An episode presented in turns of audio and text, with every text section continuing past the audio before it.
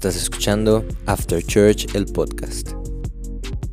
Esto es lo que hacemos después de la iglesia.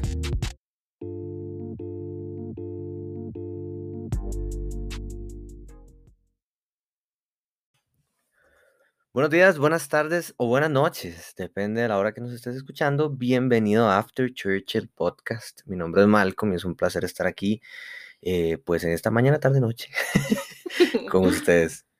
Hola, hola, yo soy Daniela. Gracias por estarnos escuchando en un episodio más de After Church, el podcast. Hoy estamos súper felices de poder compartir con ustedes una semana más em, y de poder seguir con este proyecto que la verdad ha sido una loquera todo esto. Pero, pero bueno, hoy estamos con un episodio más de esto y tenemos un tema que la verdad ha sido como muy interesante poder em, plantearlo porque yo creo que es un tema por el cual todos hemos pasado y como ustedes ya pudieron ver, el nombre de este episodio se llama Señor, ya terminaste. Y yo no sé si a usted le ha pasado que usted le ha hecho esa pregunta al Señor y usted le dice, Señor, pero ya, o sea, ¿qué más? ¿Qué más tengo que pasar? ¿Qué más me va a suceder? Este, tal vez en este año donde ha sido todo lo contrario a lo que hemos esperado, ¿verdad? Un año tan diferente, tan atípico y tan lleno de cosas que la verdad nos han desafiado como sociedad, pienso. Y que tal vez en algún momento hemos dicho, Señor, Señor, ya, ya, ya, ¿verdad? Ya, o sea, ya tuvimos el COVID, ¿verdad? Ya, ya, cámate, ya. sí, o sea, ya, Señor, ya estamos listos, ya. Y yo no sé, pero yo en, en algún punto he tenido esa pregunta, ¿verdad? Y le he hecho al Señor esa pregunta. Yo no sé cómo es su relación con Dios. Mi relación con Dios es demasiado natural y demasiado abierta, entonces yo le hablo al Señor como si fuera mi amigo, ¿verdad? Y yo, Señor, ya, por favorcito, por favor. Te pasas, Nico, como te pasas. como, el, como el sticker que dice, hola Dios, soy yo de nuevo. soy yo, ¿no? Sí, es, es interesante porque eh, esta pregunta, ¿verdad? Yo no sé si ustedes también se la han hecho en algún momento, viendo alguna situación de sus vidas y decir, bueno, Señor, ¿qué pasa? Sí, ¿Por qué no termina? ¿Verdad? Y, ah, más adelante vamos a hablar también de, una publicación que hicimos hace poco, que es bastante interesante, que va muy de la mano con este tema. Pero centrémonos en esta pregunta, ¿verdad? A veces nos, nos causa curiosidad de que las cosas duren tanto, ¿verdad? Yo, yo uno de los, de los ejemplos más fuertes que tenemos todos en general es la pandemia. Yo no sé si a ustedes les, les pasó, pero eh, marzo, ¿verdad? Comenzamos todos para, para la casa, abril y uno decía, uy, ojalá que esto pase rápido. Para julio ya se termina. Para julio, sí. Cuando uno llega a julio es como, está, está tomando mucho tiempo, pero Señor, mm. Diosito, hola, soy yo de nuevo. Y cuando nos damos cuenta, un abrir y cerrar de ojos, hoy vi un meme que decía como marzo, y entonces un madre cerraba los ojos, abría los ojos, diciembre. diciembre. y entonces, bueno, yo siento que ha sido así, ha sido súper rápido. Y entonces imagínense bueno, el montón de personas con sus dificultades y etcétera que puedan pensar, ¿verdad? Al día de hoy, bueno, Señor, ¿cuándo, ¿cuándo terminas? ¿Verdad? ¿Hasta qué punto vamos a estar viviendo, pues, este tema eh, todos? Y es, y es, ¿verdad? Loco, digamos por ahí, ¿verdad? Yo nunca, nunca viví una pandemia, no sé si tal vez las personas un poquito más longevas que escuchen este podcast tengan algún recuerdo de alguna pandemia o algo así. Este, la más cercana que tengo es cuando, eh, como por ahí del 2009 o 2010, que, estaba lo de la influenza. Sí, pero fueron como, fue como una semana ya. Sí, sí, no fue, no fue tanto, digamos, el, gran golpe fue en México, pero, bueno, el país latinoamericanos que yo me acuerdo, también está muy pequeño, pero es interesante, ¿verdad? Como ahora esto ha sido un problema de todos. Sí, exacto. Sí, y en realidad, digamos, yo pienso que de alguna manera todas las personas, y hablemos como de nuestro círculo más cercano de personas, ¿verdad? Porque obviamente todo el mundo diferentes países y todo, hemos vivido la misma situación, pero pensemos como en nuestro círculo más cercano de personas, ¿verdad? Familia, amigos, etcétera. Y todos nos identificamos de alguna manera con, con esos procesos que hemos tenido que pasar este año, ¿verdad? O sea, procesos en cualquier área, porque este año vivimos desempleo, crisis económica, crisis sanitaria, o sea, demasiadas cosas que afectan diferentes áreas de nuestra vida. Em, y a veces Dios nos hace pasar por procesos que de verdad uno no entiende, ¿verdad? Y, y yo no sé si a usted le ha pasado que, em, que usted está viviendo una situación donde usted siente como que usted ya se está arrastrando, ¿verdad? Ya usted no va más, ya no podemos va, ya no podemos más, ¿verdad? No sé si alguna vez usted se ha sentido así como que que ya sus fuerzas no dan más para la cantidad de dificultades o de situaciones o, o lo que sea que usted esté viviendo, ¿verdad? Y ese sentimiento como de, Señor, ya de verdad, mis fuerzas no dan, ya no puedo más. Y, eh, y, a veces yo siento que es en esos momentos donde, donde hacemos esa pregunta, ¿verdad? Señor, ya, ya terminó esto, ¿verdad? Ya vas a dejarme un ratito en paz, ¿verdad? Pero yo creo que todos hemos vivido estos procesos de Dios donde sentimos como que nos arrastramos, ¿verdad? Em, ¿A usted le ha pasado eso alguna vez? Sí, claro, sí, claro. Yo he vivido momentos en los que digo, ¡ayuda! ¡Ayúdame! Este, porque se siente uno hasta el cuello, ¿verdad? Esa es la, la, frase que estaba pensando ahorita. Sí. me ha olvidado. ¿Verdad? Que uno dice, y tengo todo hasta el cuello. Eh, qué problemas, que aquí, que allá. Y a veces hay momentos donde uno se acumula todo que, ¿verdad? Es donde uno se hace la pregunta, señor, ya casi, sí. falta mucho. este, pero, pero sí, claro, sí, claro, tiene un montón de, de momentos en mi vida. Yo creo que eh, puedo decir que de la mayoría de ellos he aprendido mucho. Hay tal vez de algunos en los que uno, eh, tal vez el aprendizaje no es tanto, pero, pero bueno, el Señor tiene un, un plan con todo lo que nos pasa. Y yo creo que algo muy interesante y una analogía que podemos utilizar por ahí, este, que, que, me, que me es ¿verdad? interesantísima, es pensar en una maratón. Y por aquí tengo una experta que sabe hacer maratones. No, hombre, no. Experta solo porque leo. ¿eh? porque no es experta de que he hecho un montón de maratones. ¿Usted ha corrido una carrera? Sí, claro. ¿De cuánto?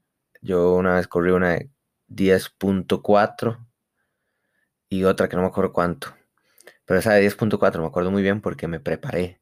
Estuve corriendo como noches antes y todo el asunto, cuando uh en el banco. Y duré como 58 minutos, creo, 57 minutos. ¿Y eso es mucho, eso es poquito? Mm, no sé. No sé, no sé, pero digamos, yo sentí que fue mucho, o sea, que duré mucho porque caminé mucho. Ah, o sea, corrí un montón, pero ah, pude haberlo hecho mejor. Claro. Pero de ahí no me fue tan re mal. Sí, sí. No, digamos, hay carreras de carreras, ¿verdad? Yo, la verdad, sé de este tema porque tengo varios conocidos y varios amigos que hacen este tipo de cosas. De hecho, tengo un amigo que yo no sé si está escuchando este podcast, la verdad, pero tengo un amigo que él ha ido así como a Chicago, a New York y a correr maratones así rajadísimas, ¿verdad? Bueno, tengo dos amigos en realidad de la iglesia que han ido a correr como maratones rajadísimas y que se preparan así por muchísimo tiempo para poder ir a hacer eso, ¿verdad? Y una vez me acuerdo que alguno de ellos contando un poco su experiencia de correr una maratón, decían que en las maratones hay como etapas, ¿verdad? Donde usted va súper hype, ¿verdad? Y usted va así como con todas las ganas y hay momentos donde usted empieza a dudar de usted mismo. Pero hay algo que a mí me, llama muchísimo la atención y que es donde yo lo uno con este tema de los procesos de Dios, ¿verdad? Eh, dicen que el kilómetro más duro de correr en una maratón de 42 kilómetros es el, el kilómetro 30. Y leyendo un poquito sobre esto, decía que el kilómetro 30 de la carrera eh, es tan duro porque ya su cuerpo tiene cierto desgaste a nivel muscular, ¿verdad? Ya, sus, ya su cuerpo ha corrido una buena cantidad de tiempo y una buena cantidad de kilómetros, eh, pero sobre todo hay un desgaste mental, ¿verdad? Porque hay unos procesos químicos en el cerebro que comienzan a suceder y usted empieza a perder la motivación para seguir, ¿verdad? Que incluso a usted lo hace dudar de usted poder llegar a la meta y que muchas personas en el kilómetro 30 es donde abandonan y a mí me parece súper interesante eso, ¿verdad? Porque a veces yo puedo decir que yo me sentí en el kilómetro 30 donde yo digo, ya yo no puedo más, señor. o sea, ya digamos, de verdad, me siento así como, como que ya yo voy a abandonar la carrera, ¿verdad? Pero es muy interesante porque eh, los expertos dicen que para usted poder eh, superar como ese bache que usted tiene en el kilómetro 30, usted tiene que estar constantemente como preparándose, ¿verdad? Para no solamente físicamente, sino que mentalmente, para que usted no pierda la motivación y que usted pueda superar ese momento, digamos, tan bajoneado que usted va a tener, porque se prevé, ¿verdad? Entonces a mí me llama mucho la atención eso, porque hay muchas veces en las que nosotros estamos en ese kilómetro 30 y, y, probablemente no tenemos de dónde agarrarnos, no tenemos cómo superar ese momento, ¿verdad? Y lo único que hacemos es realmente abandonar la carrera. A huevarnos. Sí, sí, o sea, sí, sí, así coloquialmente, usted dice, ya, chao, tiro la toalla, ya no puedo más, sea lo que sea que eso signifique para usted, ¿verdad? Em, pero digamos, yo pienso que a veces hay, hay situaciones o hay momentos en la vida en los que definitivamente em, la prueba va a venir, definitivamente la situación difícil va a venir. ¿Qué estamos haciendo nosotros hoy? Que quizás estamos un poquito más estables, ¿verdad? Para poder prepararnos para eso. O si usted ya hoy está viviendo una situación difícil, ¿verdad? ¿Cómo la está enfrentando? Qué interesante eso, ¿verdad? Porque yo creo que en las maratones hay, hay cosas importantes, ¿verdad? La preparación pre-maratón. que ojalá todos pudiéramos prepararnos, ¿verdad? Ojalá en algún momento alguien se le haya revelado que había pandemia y nos haya dicho por lo menos un par de meses antes para, para prepararnos, pero, pero hay cosas que no, ¿verdad? Hay cosas que tal vez de ahí toca correr esos 42 kilómetros y llegamos a ese 30 y ¿qué estaba haciendo? ¿Qué estoy haciendo aquí, verdad? Eh, pero qué importante esto, ¿verdad? El, el tema de la mentalidad, dirían algunas personas, pero lo importante también es del, del corazón, ¿verdad? Las intenciones del corazón. Yo creo que las personas, yo conozco muy pocas personas que les gusta correr maratones y hacer ese tipo de, de, ejercicios tan, tan chivas. A mí me parecen muy chivas, no soy bueno practicándolos. o los, los, ¿cómo se llaman? Los triatlones, de que nadan y toda la hora, tras de que no sé nadar, imagínate. Entonces, este... Dato curioso, Malcolm no sabe nadar. Eh, el punto es que eh, es, es, gente que lo desea, que le gusta, ¿verdad? Y que se sienten bien haciendo estas cosas.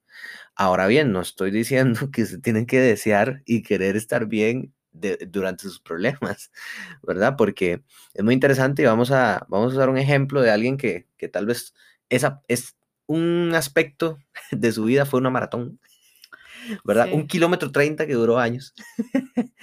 Eh, y vamos a hablar de Job exactamente para poder, eh, pues, dar, darnos como una idea, ¿verdad? Dentro de la Biblia. Y es muy interesante porque en Job 1.20 habla acerca de, una reacción que tuvo Job ante una situación, ¿verdad? Este, dice que estaban ahí sus hijos e hijas celebrando un pachangón y que la casa se les vino encima, ¿verdad? Y él pudo salir de la, él pudo salir de la casa porque estaba con sus hijos, pero todos sus hijos y sus hijas murieron.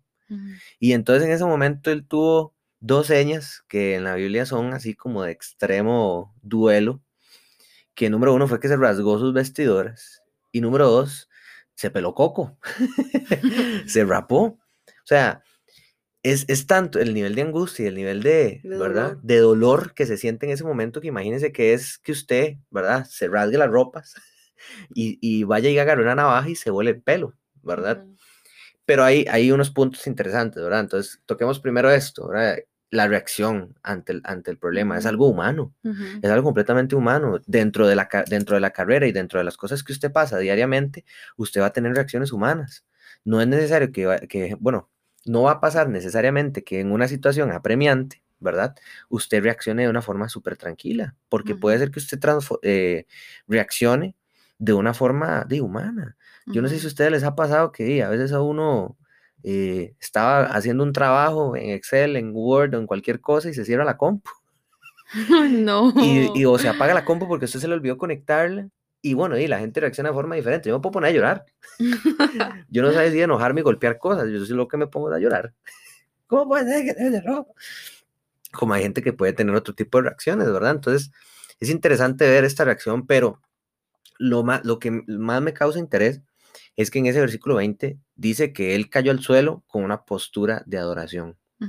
Entonces vemos un aspecto muy importante de Job, que él, a pesar de la circunstancia que estaba pasando, imagínense el, el, semejante dolor que él puede sentir, él sabía que era voluntad de Dios. Exacto. Y por eso cae en adoración al suelo. Claro, y es que yo creo que, digamos, algo muy importante dentro del contexto de quién era Job, em, dice la Biblia que él era una persona, o sea, intachable, ¿verdad?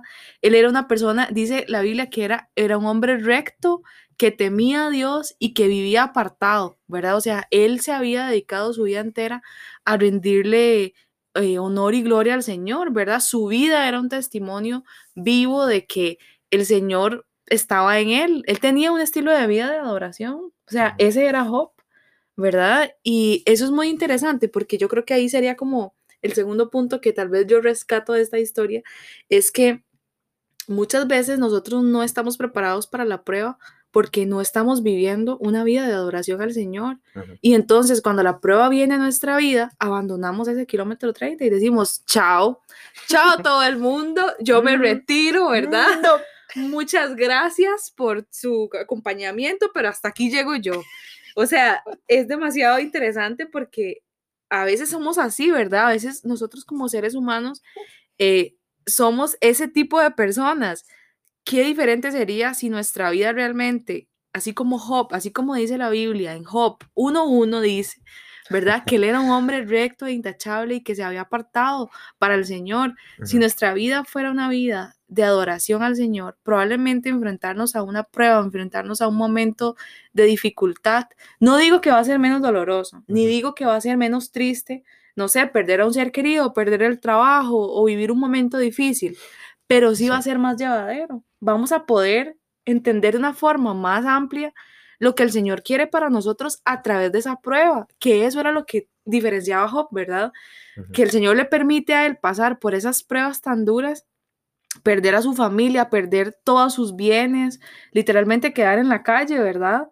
Eh, porque Dios sabía que Job era una persona que sabía enfrentar esa situación, ¿verdad? Claro. Ahora bien, este, eh, eh, anuncio no pago, dijo por ahí. Eh, síganos en Instagram en afterchurch.cr, porque hace poco hicimos una publicación acerca de un mito, ¿verdad? Y creo que es un punto muy importante, ¿verdad? que ahorita vamos a, tocarles. Este, acerca de que las cosas malas son castigo en nuestra vida. Y qué erróneos estamos con ese, con ese tipo de pensamientos, ¿verdad? A veces pensamos que a la gente que le pasan cosas malas ¿verdad? Es porque, imagínate, ¿quién, sabe qué estaba haciendo? Hermanito, usted está pecando. Perdió el trabajo. Ay, ¿quién sabe qué andaba ah, haciendo en el trabajo? Se fue, al, se fue al mundo, hermano. Se fue al mundo, sí, sí. sí. Y entonces, ¿verdad? Encasillamos a la gente, o no sé, o hasta nos encasillamos nosotros de qué estamos, nos preguntamos qué estamos haciendo mal en nuestra vida. Para que todo nos salga mal. Para que hayan cosas, ¿verdad? Para que hayan cosas que estén pasando mal. Y no necesariamente las cosas que pasan en nuestra vida son eh, el resultado de cosas que estemos haciendo mal. Hay cosas que el Señor propicia en nuestra vida para enseñarnos algo. Eh, de ahí no sé, piense usted tal vez en algún momento en que se le cayó el teléfono y se le quebró, o no sé. Este, se le, a mí me ha pasado varias veces, ¿verdad? Para, para, que, el, para que el Señor le diga, bueno, y aprenda a cuidar las cosas, o no sé, ¿verdad? El Señor tiene sus, sus diferentes caminos extraños que hay que aprender a, a, pedirle al Señor ayuda para poder entenderlos. Pero eso es lo que, eh, al punto que queremos llegar, ¿verdad? Que las situaciones que pasamos al día de hoy no necesariamente son un fruto de lo que estemos haciendo, posiblemente es parte de la voluntad del Señor cumpliéndose en nuestra vida. Y no necesariamente que usted le pasen solo cosas buenas o solo cosas malas, eh, define su relación con el Señor porque la relación con el Señor es algo completamente aparte de las circunstancias que nos pasan. Ahora bien, si es que Dios está propiciando y pues en su gracia, ¿verdad? Nos está cogiendo por diferentes circunstancias, porque estamos haciendo bien las cosas, estamos ayunando, le estamos pidiendo con, con nuestro corazón acerca de una situación y Él está escuchando nuestra oración y la responde, bueno, ese es trabajo del Señor, déjeme decirle, ¿verdad? Y creo que lo hablábamos la vez pasada, ¿verdad? Las buenas acciones no definen una buena oración, no definen un gran cristiano. ¿verdad? Cualquiera puede entregarle 5 mil colones a un mendigo, digo yo, si tiene las posibilidades en su bolsillo.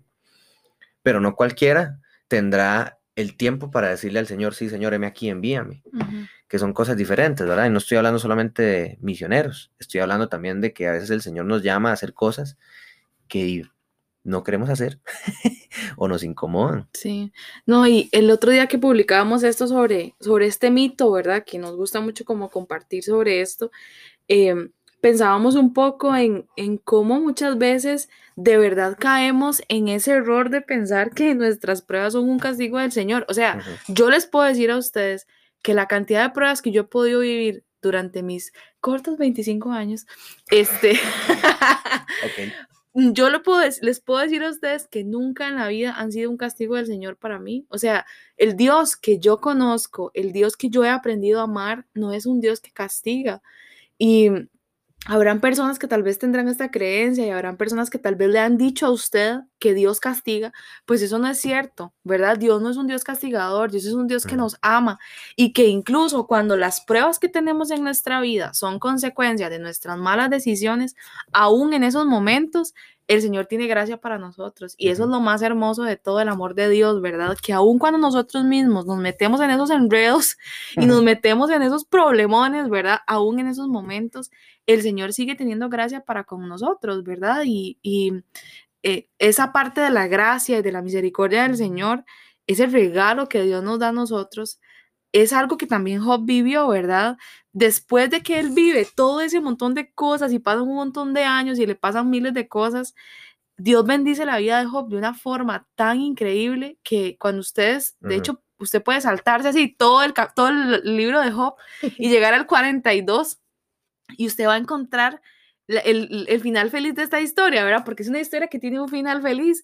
Dice la Biblia que después de todo eso que sucedió, este, Job fue bendecido por Dios el, y le dio el doble de lo que él tenía, o sea, le dio el doble de bienes, el doble de ganado, el doble de todo lo que él tenía. Lo bendijo con, con una esposa, ¿verdad? O sea, él pudo casarse de nuevo y además tuvo más hijos, ¿verdad?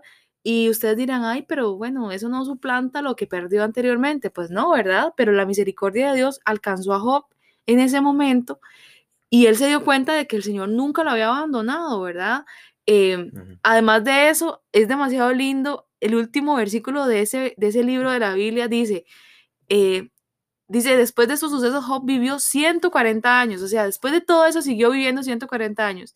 Dice que llegó a ver a sus hijos y a los hijos de sus hijos hasta la cuarta generación. Imagínense todo lo que él pudo disfrutar. Y además dice el versículo 17, disfrutó de una larga vida y murió en plena ancianidad. O sea, él fue una persona que vivió el resto de sus días feliz porque él entendió a través de todas esas pruebas que el Señor estaba con él. Y yo creo que a veces tenemos que entender que las pruebas que el Señor nos permite pasar es porque Él tiene un propósito para nuestra vida con eso. Quizás en el momento, quizás ahorita que usted está pasando esa prueba, eso no tiene sentido y es demasiado eh, incoherente ver todo lo que le está pasando a usted, todo lo que ha perdido. Tal vez usted dice, Señor, pero de verdad, ¿cuándo vas a terminar? Pero yo le puedo asegurar a usted que así como con Job, el Señor va de la mano con usted y definitivamente en el rompecabezas perfecto de Dios, cada cosa que nos pasa a nosotros tiene un lugar, ¿verdad? Y tiene un momento adecuado en el cual nosotros vamos a entender qué era lo que el Señor quería con todo eso. Em, Sí. yo creo que es muy interesante pensar y hacernos la pregunta, ¿será que nos hemos sentido así como Job algún día en nuestra vida, verdad?